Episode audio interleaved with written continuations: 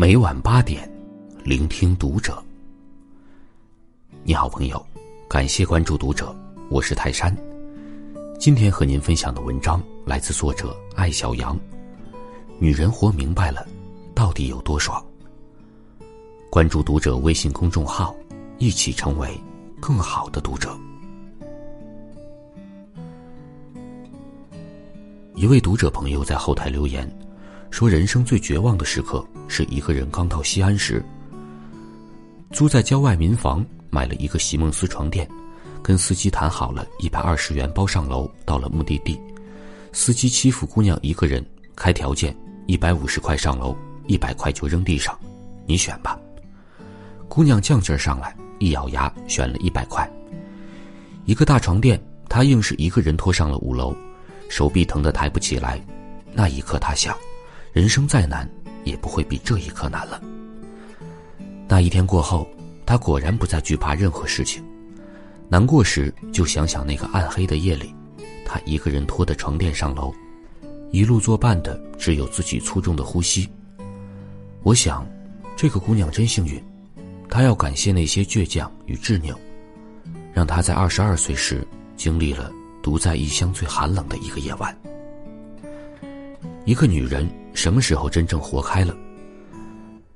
当生活在她身上留下一道剧烈的伤口，痛过哭过，眼见她一日日愈合的时候。与我相识多年的朋友在异乡的星光下讲十年前她的离婚。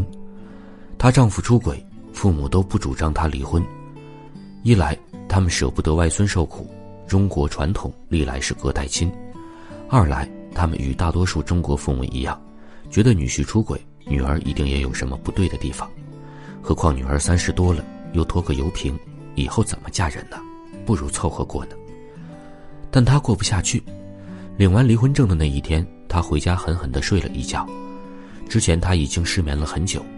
晚饭时间，母亲又来叫他，看他睡眼惺忪的起床，就开始骂：“又胖又丑又懒，像头猪。看以后还有谁要你？”那一刻。好像有个人在他心上开了一只深邃的巨眼，他疼得无法呼吸，却突然看到了一切。既然连亲生的爹妈都不能在你最难的时候与你站在一起，结不结婚又算什么呢？这世间，谁能逃得过孤单？谁又一定要被谁收留？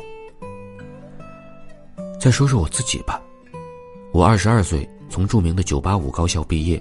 进了父亲帮我找好的大型国企，企业规定大学毕业生一律去生产第一线实习，在生产车间，知识的价值降到了人生最低点，别说师傅，连师傅的徒弟都看不上我。支撑我的唯一动力是大学的男朋友，他家在武汉，我留在武汉就是准备和他结婚。然而很快他告诉我工作定在北京，要分手，我求他带我去北京，他说。我在北京都不知道怎么回事呢。那是我在恋爱中姿态最低的一次。然而，爱情就是这么奇怪，你越放低姿态，胜算的可能性就越小。我曾经以为可以共度一生的人，在我人生最低谷时毫不犹豫的选择对我落井下石。那年元旦，湖北省内的同事都回家过节了，单身楼里只剩我一个人。人在倒霉的时候，身体特别弱。我大半夜上吐下泻，在黑夜里大声唱歌，边唱边哭。第二天红肿眼睛照镜子，我忽然原谅了前男友。除了爸妈，谁会在你落败不堪的时候还觉得你可爱呢？从此，我不再指望与谁患难与共，找个能共襄盛举的人共度余生已是幸事。倒霉的时候就老老实实自己舔伤口，结结实实。自己站起来。奇怪的是，当我对他人的要求越来越低，对爱情的期望越来越低，反倒人生开挂，遇到的人都是好人，遇到的事都是好事。有朋友总结说：“你最大的优点是对别人没有太多幻想，对自己却有很高的要求，所以你活得不抱怨，很简单，别人跟你在一起没压力。”我想起那个冬天被全世界遗弃的感觉，那么冷。那么痛，这辈子打死都不想有第二次。能看透爱情，就看透了人性。人性的本质是趋利避害，你要获得很多的爱，就要活成别人的利。雷小雨写了一篇汤唯的专访，叫《汤唯重生》。汤唯被封杀后去伦敦学习，那是他人生最迷茫的时候，他不知道前面的路在哪里，也不知道是不是人生的辉煌，永远定格在那部让他一夜成名的电影里。有一天，我突然顿悟了，我很顺畅的接受了所有的一切，我顺从命运，相信所有的一切都有价值。这是一个女演员，她活开了。她不再想为什么是我，而是想，既然是我，那就这样吧，继续朝前走吧，看看还能怎么样。女人真正活开了，就会成为一个乐乐呵呵、热气腾腾的悲观主义者，把对他人、对命运的要求降到最低。这时候你会发现，人是一种很好相处的动物，命运待你不薄。